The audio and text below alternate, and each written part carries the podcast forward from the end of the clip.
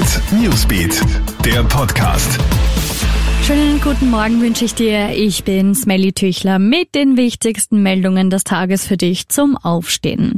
Experten begrüßen die Lockdown-Verlängerung für Ostösterreich, weil es bei den Zahlen, insbesondere bei der Belegung der Intensivstationen, noch keine Trendumkehr gibt, sind die Maßnahmen ja gestern vorerst einmal bis zum 18. April verlängert worden.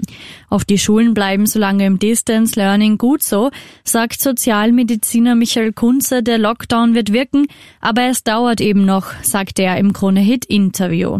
Ein Punkt der Lockdown-Verlängerung im Osten ist umstritten. Bildungsminister Heinz Fassmann hätte sich gewünscht, dass die Schulen ausgeklammert werden und nächste Woche wieder in den Präsenzunterricht übergehen. Er begründet das mit der hohen Testfrequenz an Schulen und der hohen Impfquote unter Lehrern. Gekommen ist's aber anders. Der Wiener Bildungsstadtrat und Vizebürgermeister Christoph Wiederkehr von den Neos Normalerweise auch ein vehementer Fürsprecher von Schulöffnungen trägt die weitere Schulschließung aber mit.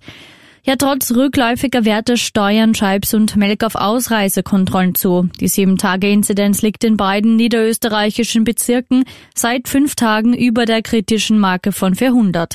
Bleibt das so, benötigst du ab Freitag beim Verlassen der Bezirke einen negativen Corona-Test. Und hast auch du den Unterschied beim Lebensmittelshoppen schon bemerkt? 144 Merkur-Standorte sind nun zu Billa Plus Filialen umgerüstet worden. Der Rewe-Konzern erspart sich dadurch Werbekosten und Verwaltungsaufwand.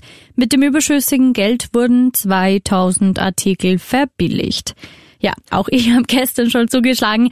Alle Infos hörst du auch stündlich im Krone Hit Newsbeat auf Krone Hit. Ich wünsche dir noch einen schönen Tag. Hit Newsbeat, der Podcast.